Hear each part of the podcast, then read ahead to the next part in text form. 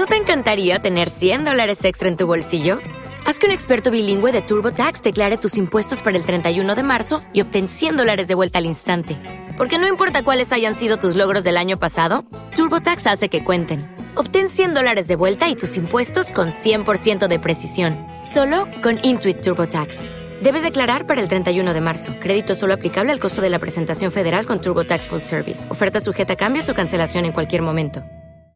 Por la señal de la Santa Cruz de nuestros enemigos, líbranos Señor Dios nuestro. En el nombre del Padre y del Hijo y del Espíritu Santo. Señor mío y Dios mío, creo firmemente que estás aquí, que me ves, que me oyes. Te adoro con profunda reverencia te pido perdón de mis pecados y gracia para hacer con fruto este rato de oración. Madre mi Inmaculada, San José, mi Padre y Señor, Ángel de mi guarda, interceded por mí. Seguro que has jugado alguna vez a, los barcos, ¿no? Esas cuadrículas donde se va diciendo A1, tocado, B2, tocado, C3, hundido.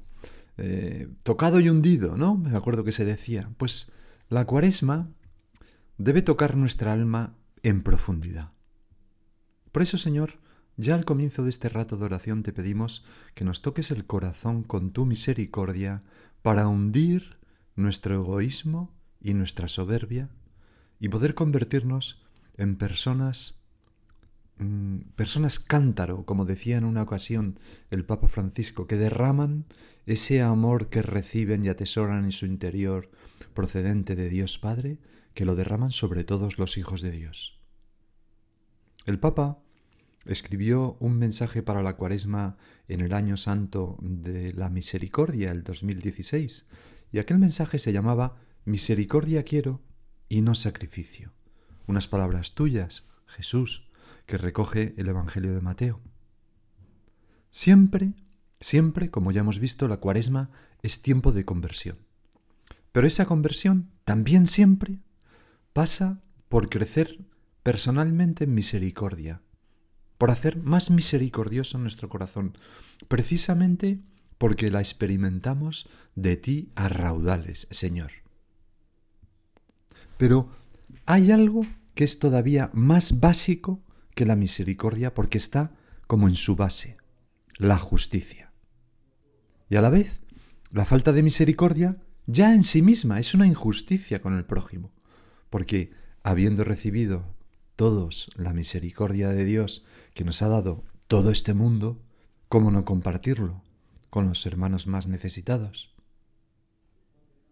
Por eso, la falta de misericordia generalmente es una injusticia. Todos estos días nos presentan lecturas del Antiguo Testamento, generalmente de algún profeta, que son como aldabonazos en nuestro corazón de cristiano, ¿no? Tocado y hundido. Pues hoy es precisamente de Isaías. Y esta lectura contiene un reproche y una petición a Yahvé. Empieza así. Esto dice el Señor. Grita a pleno pulmón, no te contengas, alza la voz como una trompeta. Y aquí viene el, el reproche. Denuncia a mi pueblo sus delitos, a la casa de Jacob sus pecados.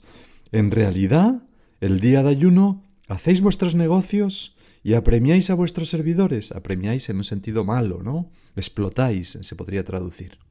A vuestros servidores. Ayunáis para querellas y litigios y herís con furibundos puñetazos. No ayunéis de este modo, de este modo, si queréis que se oiga vuestra voz en el cielo.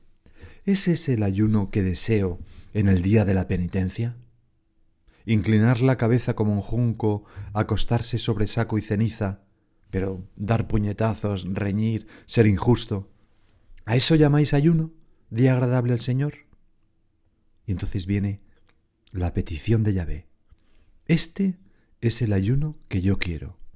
Soltar las cadenas injustas, desatar las correas del yugo, liberar a los oprimidos, quebrar todos los yugos, partir tu pan con el hambriento, hospedar a los pobres sin techo, cubrir a quien ves desnudo y no desentenderte de los tuyos. Entonces surgirá tu luz como la aurora. Enseguida se curarán tus heridas. Ante ti marchará la justicia. Detrás de ti la gloria del Señor.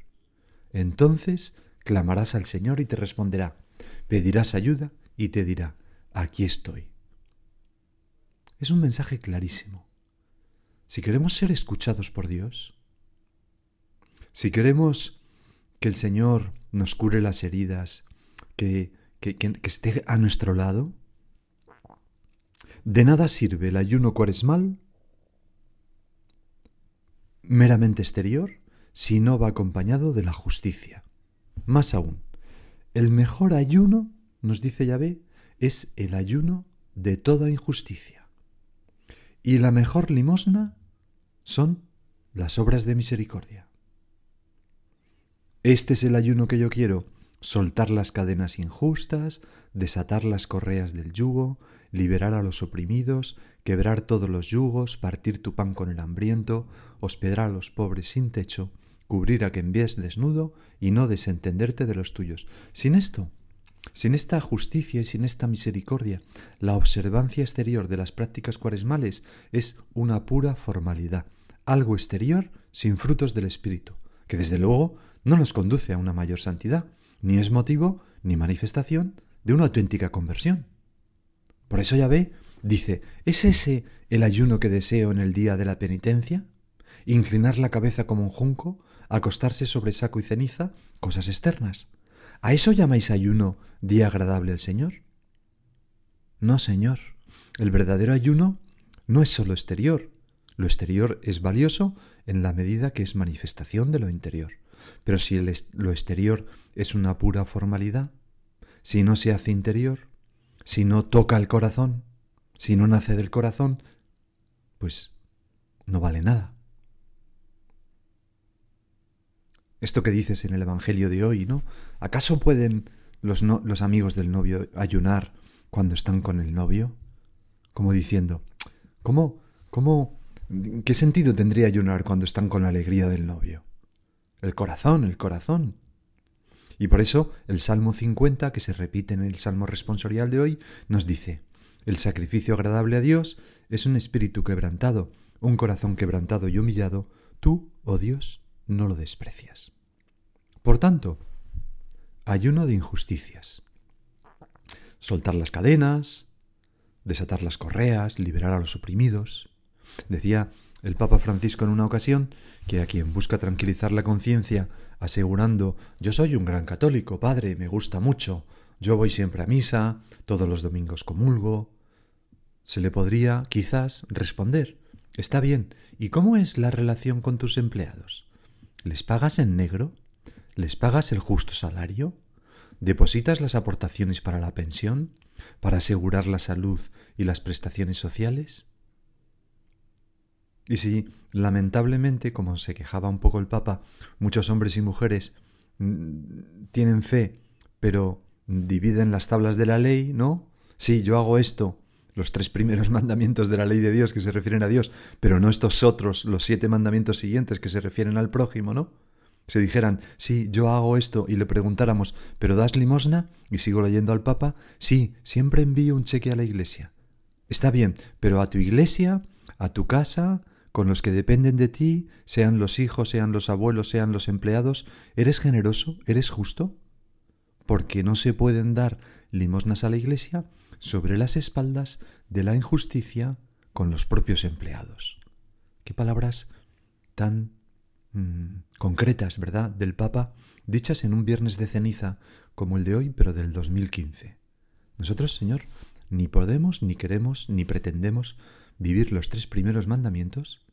Amarás al Señor, eh, santificarás las fiestas, no tomarás el, el nombre de Dios en vano, y olvidarnos de los siete siguientes. Honrar a nuestro Padre y nuestra Madre, no matar, no robar, no mentir, etcétera, etcétera.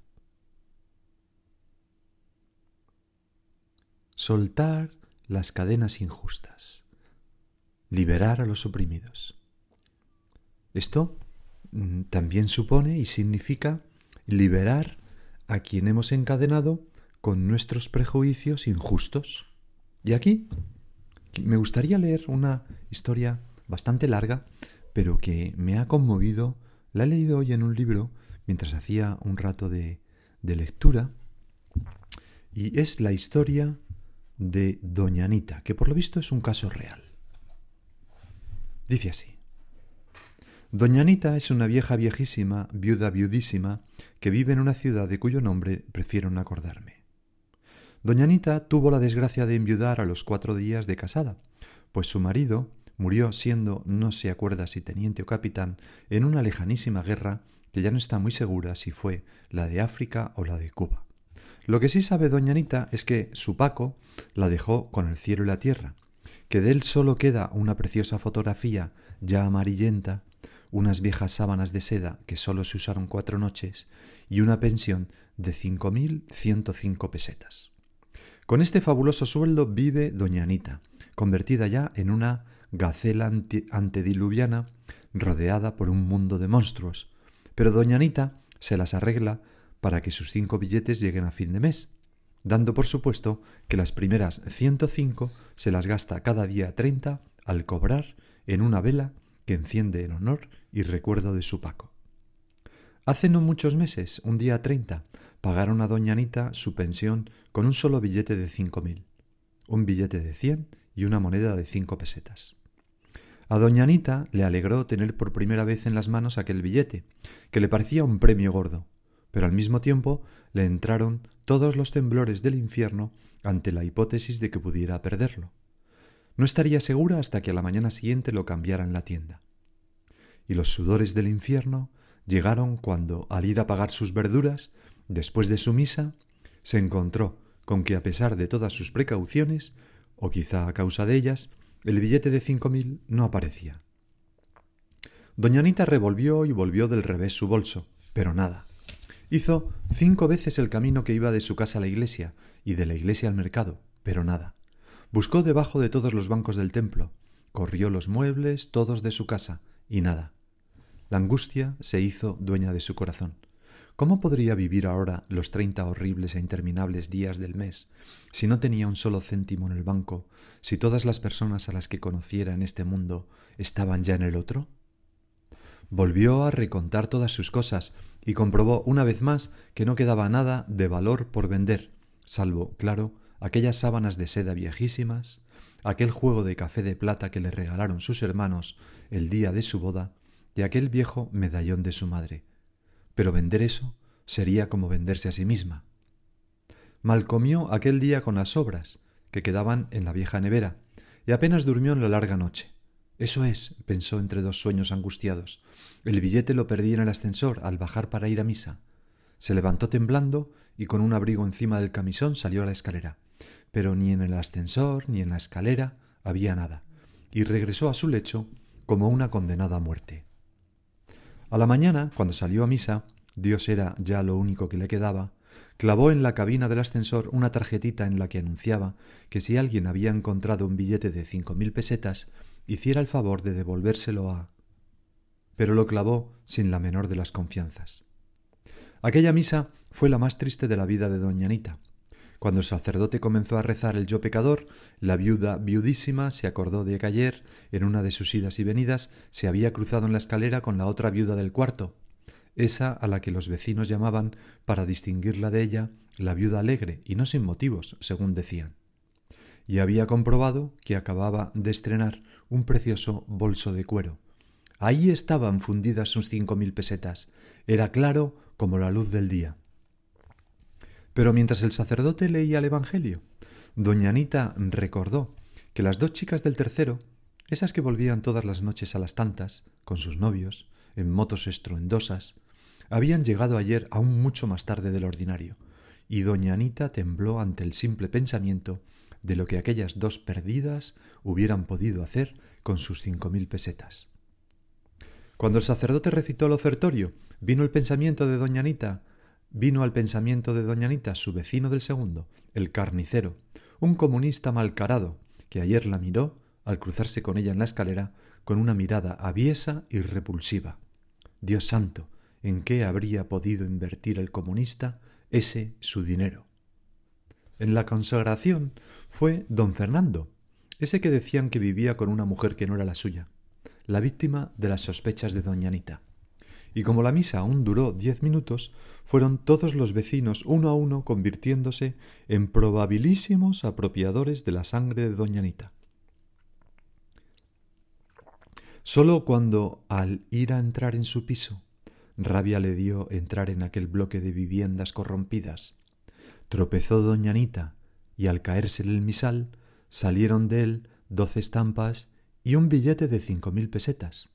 Se dio cuenta, la vieja, de que era ella tonta, tonta, tonta, la culpable de sus sufrimientos.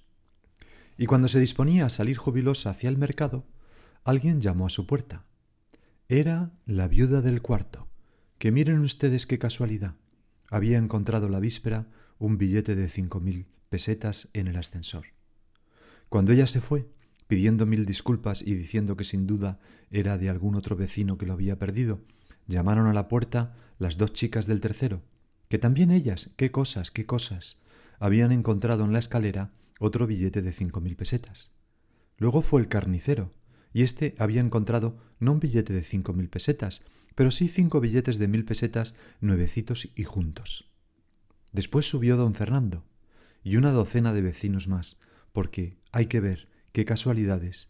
Todos habían encontrado billetes de cinco mil pesetas en la escalera. Y mientras doña Anita lloraba y lloraba de alegría, se dio cuenta de que el mundo era hermoso y la gente era buena, y que era ella quien ensuciaba el mundo con sus sucios temores. Me parece, Señor, que es una historia magistral, ¿no? Que nos ayuda a darnos cuenta de que tantas veces nosotros con nuestros sucios temores, con nuestros prejuicios, con nuestro corazón corrompido, somos los que encadenamos a los demás, les metemos en un yugo, los oprimimos, y eso es una grandísima injusticia. Por eso, Señor, te pedimos que nos ayudes a no prejuzgar, a no pensar mal de los demás, jamás. Seguida, seguía el profeta Isaías diciendo, El ayuno que yo quiero es partir tu pan con el hambriento, hospedar a los pobres sin techo, cubrir a quien ves desnudo y no desentenderte de los tuyos. Vamos a fijar los ojos en Dios. ¿Cuánto nos quiere? La creación, esa maravilla. ¿Cuánto nos da? La redención, ofrece su vida por nosotros. La Santa Misa, cuánto nos perdona en cada confesión y tantos otros momentos. No se cansa. La misericordia del Señor no tiene límites y estamos, Señor, siempre en deuda contigo. Bueno, pues ante este amor fuerte como la muerte, el pobre más miserable es quien no acepta reconocerse como tal delante de Dios. Cree que es rico, pero en realidad es el más pobre de los pobres. Y si eso ocurre es porque somos esclavos del pecado, porque en realidad todos somos mendigos ante Dios, aunque a veces nuestra soberbia, nuestro egoísmo y autosuficiencia nos lo impidan ver. ¿Y cómo no compartir lo que Dios nos da abundantemente a nosotros que no tenemos nada y somos pobres y mendigos. Los mendigos se, se, ayudan uno a otro impresionantemente. A veces das cinco a un mendigo y coge y reparte dando uno a cada uno de los cuatro compañeros. Bueno, pues, ¿cuál es el ayuno que Dios quiere? El ayuno de injusticias, que significa también el ayuno de la ausencia de misericordia. Es decir, Dios quiere el ayuno de la de, de, el ayuno no, la limosna, ¿no? La limosna. Eh, ayunar para compartir, ayunar para dar a otros. Y aquí entran pues las obras de misericordia. Decía el Papa en aquel año jubilar que la cuaresma de este año jubilar es para todos un tiempo favorable para las obras de misericordia. Mediante las corporales, decía, tocamos la carne de Cristo en los hermanos y hermanas que necesitan ser nutridos, vestidos, alojados, visitados, mientras que las espirituales tocan más directamente nuestra condición de pecadores, aconsejar, enseñar, perdonar, amonestar, rezar. Señor, ¿no podría yo hacer alguna de estas cosas, o todas, esta cuaresma? Acompañar a un enfermo, ser más limosnero, dar una parte de mi sueldo para compartir con los necesitados, eh, intentar acercar a Dios esa persona. Me acuerdo hace años que eh, eh, volviendo de Cracovia en el avión después de la Jornada Mundial de la Juventud, a mi lado se sentaron una joven pareja y, esa joven pareja recién casados que habían estado en la, en la Jornada Mundial de la Juventud, pues eran de un país centroamericano y ella era locutora de televisión y él pues trabajaba en una empresa y con gran orgullo ella me decía que su marido cada cuaresma se proponía el más difícil de su lugar de trabajo, que se confesara. Y decía, y todos los años lo consigue. Bueno, pues es una obra de misericordia también. Por tanto, ayuno sí, pero sobre todo ayuno de injusticia. Por supuesto que las cosas exteriores si van acompañadas del corazón sirve. Por supuesto que eh, eh, el ayuno y la abstinencia que manda la Iglesia eh, sirve cuando lo hacemos con un corazón, ¿verdad? Contrito y humillado, que Dios no desprecia. Pero, sobre todo, ayuno de injusticia, teniendo en cuenta que la falta de misericordia, pudiendo hacerlo, es una injusticia. Vamos a terminar con la oración colecta de hoy, porque fijaros cómo está todo tan relacionado en cada misa de cada día de cuaresma, ¿no? Dice así, te pedimos, Señor, continuar las obras de penitencia que hemos comenzado con tu benevolencia, para que la práctica que observamos externamente vaya acompañada de la sinceridad de corazón, por nuestro Señor Jesucristo. Pues esto, las millones de misas que se van a celebrar en mañana, todas ellas, mañana no, hoy, perdonar, todas ellas van a pedir a Dios esto para la Iglesia y para cada uno de nosotros. Que la práctica que observamos externamente vaya acompañada de la sinceridad de corazón. A la Virgen, María, Madre de la Misericordia, se lo pedimos tiernamente. Y ahora sigue tú por tu cuenta.